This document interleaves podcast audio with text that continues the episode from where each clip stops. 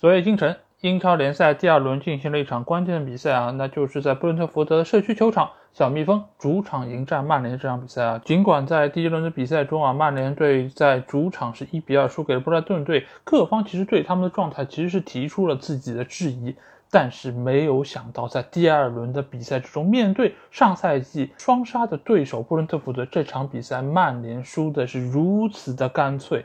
在三十五分钟之内连丢四球啊，这个可能是曼联历史上都罕有的一个记录啊。那这期节目我们就会来带大家复盘一下这场比赛的一个基本情况。Hello，大家好，欢迎来到可能是全网最主观的足球播客《英超无双》，我是你们的老 A。本节目由英超无双和喜马拉雅联合制作播出。大家可以通过订阅足球双听到我们每期音频节目推送，还可以看到最独特的足球专栏文章。最主要的是，可以看到加入我们粉丝群方式，只要搜索足球双或者点击节目详情页就可以找到。期待你们的关注和加入。那在说这场比赛的内容之前，我先要来提一提昨天曼联穿的这件球衣啊，因为这件球衣是最近刚发布的曼联的第二客场比赛服，它整个颜色呢，你远看啊，有点像在马路上可以看得到那种。呃，交通协管员就是那种亮黄色啊，非常的刺眼，而且也是非常的瞩目啊。但是这件衣服你如果是穿在球场里面，你又会发现一个非常有意思的特点是什么？就是它和整个球场的草皮颜色非常的相近，所以让你有一种怎样错觉呢？就是在大白天看到了一群球员穿着夜行衣，而且更有意思的是，这些球员他们在赛场上所表现出来的能力也像隐身了一样。没有任何的发挥，没有展现出任何的能力，甚至于你会怀疑是不是一批业余球员穿上了曼联球衣来和布伦特福德比赛。这就是昨天曼联这场比赛给我留下最深刻的印象。那我们先来看一看曼联这场比赛所排出的阵容啊。昨天我拿到这个首发阵容之后，我就和群里的朋友说：“我说曼联排出这样一条中场线，是打算被小蜜蜂血虐吗？”最终结果真的是让我一语成谶啊！而且这个回报来的也太快了吧，都没有等到比赛结束，比赛只进行到了三十五分钟，曼联已经四球落后，而且整场比赛打的没有任何的生气，我看不到他们有任何求胜的欲望。这到底是怎样的一条中场线？是什么让我从一开始就认定这场比赛曼联将会非常的艰难？因为滕哈赫排出的三中场是埃里克森、弗雷德。以及必费啊，这几个球员都是我们在以往节目中说过多次的防守比较薄弱的一些球员。以往来说，你如果作为双后腰弗雷德和小麦克的组合，小麦克还能够起到一定的防守的硬度，包括上抢的能力，而弗雷德本身就是要依托于其他人的一个防守来发挥自己的优势。但是这场比赛，这三个中场球员没有任何人是具有防守能力的，而且中间还有像毕费这种防守极差、需要吃其他人红利的这种情况。那这三个球员的到来，你让他们吃谁的红利呢？整个一条中场线，包括前锋线这几个球员，拉什福、桑乔、C 罗，哪一个是防守的？因为以往来说，我们一直觉得中前场有两个球员是不参与防守，这个球队就已经要完蛋了。但是这场比赛呢？多达六个球员不防守，那你不崩谁崩呢？但其实滕哈赫排出这样一个中场，其实他的用意也非常明显。因为上场比赛面对布莱顿的时候，整个球队出球是一个非常大的问题，所以他想要在这场比赛中做出一定的改变。但是这个改变并没有起到该有的效果，因为我们在看到经过了前五分钟双方试探性的一个来回之后，曼联又被对方的中场线全面压制。布伦特福德这个球队，以往我们知道他是惯打三五二阵型，或者说是打三四三阵型的，而。这样的一个球队，你会发现，无论是四中场还是五中场，他都非常强调中场的一个厚度以及硬度，而且中间也有非常多非常有特色的一些球员啊，包括杰内尔特，包括诺尔高，包括这场比赛先发上场达西尔瓦，其实他们都是在攻防两端都有自己非常独特特点的一些球员，所以这场比赛其实在中场的对抗方面一点也不比布莱顿队的那场要轻松。所以曼联很快就缴械投降，而且球也是在自己的半场出不来。这个中间其实有几个细节，我觉得是非常值得拿来玩味一下的。就比如说上半场，马奎尔有一次出球，他想要将球传给边路的达洛，但是达洛这个时候他压得非常的靠前，而马奎尔不断的在给他手势说：“你快上来，你快上来。”但是达洛不来，这甚至不是这场比赛达洛第一次不来。马奎尔多次都做出过这种手势：“你快点靠近我，你来到我的身边，离我更近一些，否则我这球出不去了。”说明什么？说明两点：一个是曼联球员和球员之间的距离保持的非常不合适；另外一点是什么？就是对方的前压和逼抢做的非常的极致。我们甚至可以从一张比较大的图上看到，曼联所有的球员，无论是前场还是后场，在他们的身边都有布伦特福德的球员在盯防着。这个距离都不太远，只要你有拿球可能性，我马上就保证有一个人贴上你，能够抢断你。这就是非常好的一个防守的布置。而曼联在这方面，无论是在进攻方面还是在防守方面，整个球队的配合都出现了很大的问题。也就是因为马奎尔或者其他几个球员想要出球，但是找不到出球点，所以使得他们把球都贸然的给到了埃里克森。埃里克森显然在这场比赛中，他需要承担起很多出球的任务和责任，否则滕哈赫也不会冒险派出三个防守能力都不那么强的中场球员。他要的其实就是能够控制住中场，能够把球导到前场，让前场的进攻球员发挥出他们的能力。但是埃里克森这场比赛，其实他受到的挑战是非常多的。一方面，马奎尔给出来的球其实是让他陷入到一个非常不利的境地，因为他是背身拿球，所以他其实是要面对一个转身的问题。那有朋友肯定会说，那你也可以不转身，你把球再挑到其他位置。但是你可以放眼看一下曼联的后场，他有任何可以出球的点吗？尤其是他背身的情况下，目光所及的范围之内其实是没有出球点的。你当然可以把球再传回给马奎尔。但其实，在这个时候，对方的进攻球员已经很好的压迫到了马奎尔这个位置，所以这样的传球也是很危险。所以埃里克森不得不面对我必须要自己转身的这么一个窘境，而这种情况下也是很危险的，他很容易被对方断。而最终结果却是，埃里克森两次非常关键的转身都被断球了。第一个球使得马奎尔放铲吃到了黄牌，第二个球直接造成了那个失球。所以你说这场比赛责任在谁？责任在曼联这些球员，他们面对接球的这个位置，其实设置是不合理的。尤其是很多球员，他离传球者的距离其实是非常远的。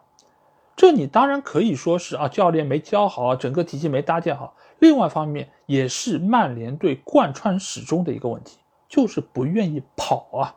我们可以看到，曼联队每当拿球的时候，对方的三条线都在往前压，而且每一个球员都是不惜力的全力在奔跑。这和上一场比赛布兰顿队所做到是一样的，就是我知道你拿球不行，我就死命的冲你，我就用自己的体能来搏这一下。而曼联的球员呢，不要说我已经说了一个赛季的 C 罗了，对方门将拉亚要开大脚。没有任何球员上去逼一逼，顶在最前面的 C 罗，其实离他是距离最近的，他只要象征性的上去逼一逼，对方这个大脚就开出来了。但是呢，他连这也不愿意跑，直到拉亚在那边拖等，他看不下去了，他才象征性的往前跑了两步，对方一个大脚出来，没有一个球员愿意去拼一拼，去抢一抢。这个不单指 C 罗，桑乔也是，毕费也是，这些球员好像脚上都绑了铅带。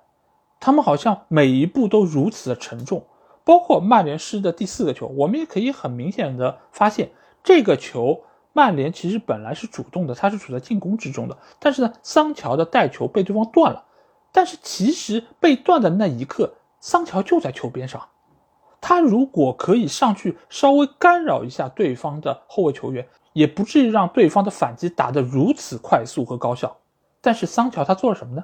他没有做任何事情，他没有上抢，他没有逼，他甚至没有提速，所以使得这个球很快的倒到了边路，给到了伊万托尼。托尼非常准确的将球又传到了中路的姆贝乌莫脚下。这个时候你会发现，马奎尔在哪里？马奎尔还在对方的禁区，他没有速度去回追伊万托尼，只能让利桑德罗马丁内斯去补位。而另外一方面，姆贝乌莫已经从本方的禁区开始起速奔跑了，而。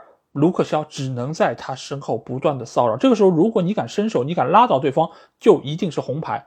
所以卢克肖只能骚扰对方，而姆贝乌莫又是这样一个技术非常出色的球员，所以他在这种轻微的干扰之下，仍然可以把球很好的控住，将球打入死角。所以曼联的这场比赛输在哪里？其实就是输在了后场球出不去。中场球拿不住，前场又不肯跑，门将又出了黄油手，各种灾难的叠加之下，使得这场比赛曼联输掉了比赛。我们不妨来看一看这几个球。第一个球，在边路出球出不去的情况下，C 罗在那带球，被对方两个球员夹击之后，将球断下分到了中路，造成了对方达西尔瓦的远射。而这场比赛，德赫亚他出现了黄油手，这在德赫亚以往的比赛中是不多见的，因为他一直以来都是一个非常稳健的门将，而且他的反应又非常快速。但这个失球，我觉得有两方面的原因啊。一方面当然是由于德赫亚面对阳光，这个其实给到他非常大的一个影响。因为我们也知道，最近一段时间英格兰的天气非常炎热，而且昨天整个英格兰的这个太阳的直射是非常强烈的。因为呃，去到伯明翰看球的一位朋友，其实也是向我们诉说了他观赛时候的一个感受啊，就是非常炎热，他被太阳射的已经是有点睁不开眼睛了。而德赫亚在上半场所站这个位置，其实正好在太阳的一个照射之下。而我们也知道，德赫亚是一个非常注重自己发型的球员，所以他一定是不会在赛场上戴帽子的啊。这个也给到他这次扑救远射造成了一定的影响啊。但另外一方面是什么？就是这个球是怎么丢的？那很明显啊，当然是 C 罗在中场拿球的过程中找不到出球点，使得最终这个球被断。所以我说，C 罗对这个失球负有一定的责任，这句话有错吗？我并不是说德赫亚没责任，我并不是说其他的接应点没责任，但是这个球从他脚下被断掉，他是不是该负起一定的责任呢？第二个球也很明显，就是埃里克森背对对方。球员的时候想要寻求转身，但是最终被断。这个我们在之前已经说过了。而且这场比赛，我觉得埃里克森还有一点是非常憋屈的，就是什么？就是现场的观众给予他非常大的嘘声。因为上个赛季他在布伦特福德半赛季的表现相当的出色，但是他在赛季结束之后没有选择和球队续约，而是转投到了曼联。所以现场有相当一部分的球迷对他表现出了极大的不满。每次他拿球。都会受到非常大的嘘声，他做任何的动作也会承受非常大的压力。所以这场比赛，曼联有哪个球员是值得同情一点点的话，我觉得无疑是埃里克森。而且埃里克森在整场比赛中，他确实是出现了背身拿球被断的情况，而且不是一次。但是他仍然是这场比赛表现最出色的曼联球员之一。他在下半场还有几次攻门的机会，他可以说已经为球队。拼尽了全力啊！这作为一个曾经生过这么严重疾病的一个球员来说，我觉得是难能可贵的。而第三个失球则是来到利桑德罗马丁内斯啊，因为他的身高来打中卫，一直以来都是被很多的球迷所诟病，就是觉得你来到英超这样的一个舞台里面，面对对方非常高大的球员，你争抢头球该怎么办呢？那这个失球其实就很好的体现了这一点。但是我觉得这个球的责任，你如果全部都。怪在利马身上，我觉得也不是太合适。中间其实还是有一部分的责任要给到整个防守的一个体系啊，因为这个球是谁摆渡过来的？是伊万托尼摆渡过来的，而防守托尼的是谁？是埃里克森。这样的一个人员安排真的合适吗？对方的高点其实就这么几个中卫球员，本米、伊万托尼。这些球员，你难道不应该派本方身高最高或者最有身体优势球员去吗？但是你看看派的都是谁？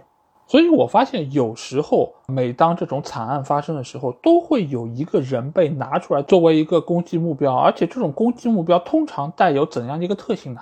就是你在身体或者某些特性上具有鲜明的特色，就比如说身高不高的利桑德罗马丁内斯，就比如说转身很慢的马奎尔。为什么这些人会被当成众矢之的来喷、来指责？是因为很多球迷他们只能看得懂这一点，他们只能看到哦，这个身高不高，球顶不到失球了；哦，那个转身慢，追不上人家失球了。他们能看清楚体系吗？他们能知道是什么造成这一切吗？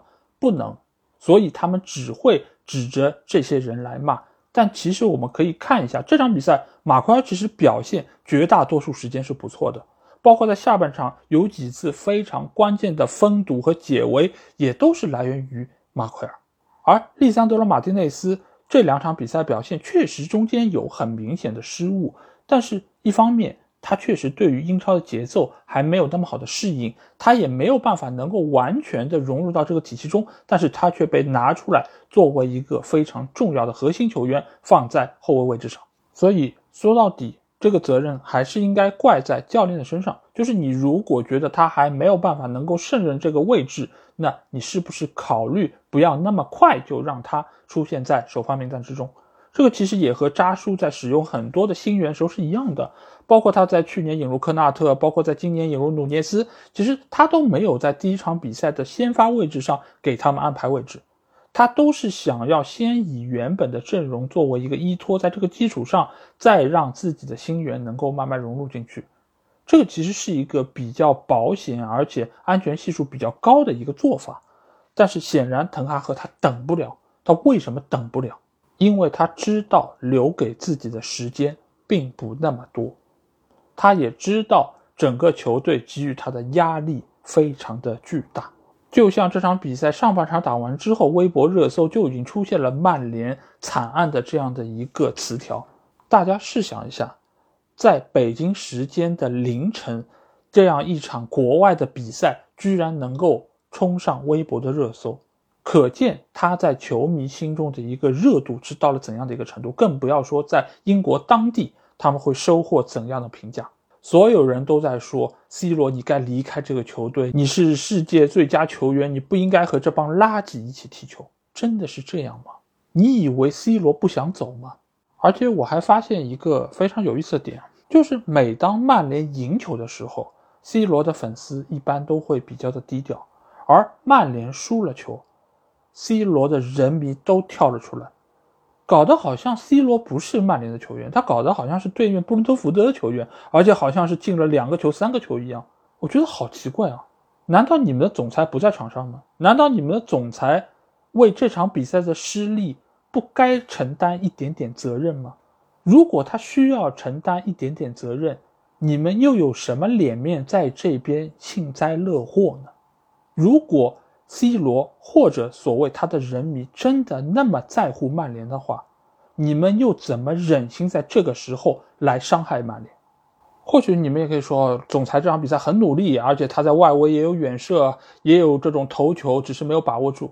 但是拜托，你看看 C 罗，看看毕费他们那两脚远射，这种球对球门有哪怕一点点威胁吗？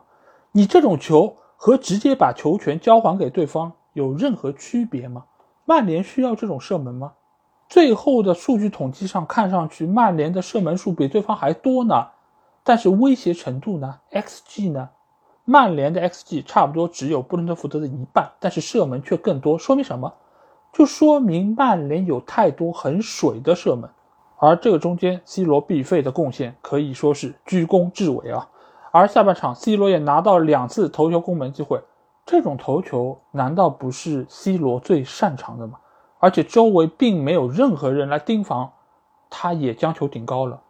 这种其实已经类似于是半个饼了。但是对于总裁来说，他也没有很好的把握住。那这个球能怪谁呢？这个不是你们口中精神力无敌、可以打到八十岁的罗总吗？所以这场比赛零比四输了，大家都不舒服。你可以说失的四个球和 C 罗没关系。但是一个球都没进，我觉得和 C 罗还是多少有点关系的。那下场比赛我们也知道，曼联将回到主场迎战利物浦队啊，这个又是一场非常容易缔造惨案的比赛啊。而且在赛前我们也看到不少的消息说，曼联的一些官方球迷组织也是呼吁一些季票的持有者在那场比赛不要前往老特拉福德观看啊，也是也是想要给格雷泽施加一定的压力啊。但是我觉得，在目前曼联这样的一个当口，你如果在主场面对利物浦的时候得不到来自于本方球迷的一个呐喊声，我觉得对于球员来说，无疑是更加心寒的一件事情。我相信球员还是想要把比赛打好的，只是各种各样的原因纠缠在一起，使得整个球队的战斗力没有办法得到一定程度发挥。或许有些人觉得曼联现在就是这水准，就是这尿性，就是这水平，但。即使如此，如果你喜爱的是这个球队的话，我觉得更不该在这个时候放弃球队，更不该在这个时候去喷教练，说这个嗨那个嗨。我觉得这是不合适的，因为球队处在动荡和困难之中。我们更应该团结在一起支持这个球队。昨天在比赛结束之后啊，其实有一个细节非常令我感动啊，那就是现场的布伦特福德球迷在那边高唱黑酒，而主教练托马斯弗兰克也是来到场边和球员一起和球迷在这边欢唱，在这边庆祝，整个球队的凝聚力是非常非常的出色。因为我们也知道布伦特福德这个球队，他也是时隔七十四年之后重新回到英超的一个球队，他们也在历史的长河中经历了相当长时间的一个沉沦。所以在这一段时间里面，球迷其实给予了球队相当大的一个关注以及支持。看台上也有非常多白发苍苍的老人来到球场内观赛，这个说明他们一直对于这个球队是不离不弃的，无论他的成绩是好是差。那既然对于这样一个小球队是如此，面对曼联这样的一个豪门，我们又有什么等不起的呢？我觉得现在的当务之急，无疑就是发现问题、解决问题。大家一起把这个最难的关口给扛过去。毕竟，作为曼联的球迷来说，曾经和球队一起共辉煌，也应该能够经得起时间的磨砺，和球队一起度过最艰难的这个时刻。毕竟，对于我们来说，我们也都知道，曼联走到今天这一步，这口最大的锅到底该由谁来背？好。那这期节目就到这儿。如果你听了我节目，有什么话想对我说，欢迎在我们的评论区留言。如果想要和我直接交流，也可以来加我们的群，只要在微信里面搜索“足球双”就可以找到。现在我们的关注和加入。那这期节目就到这儿，我们下一期的英超无双节目再见吧，大家拜拜。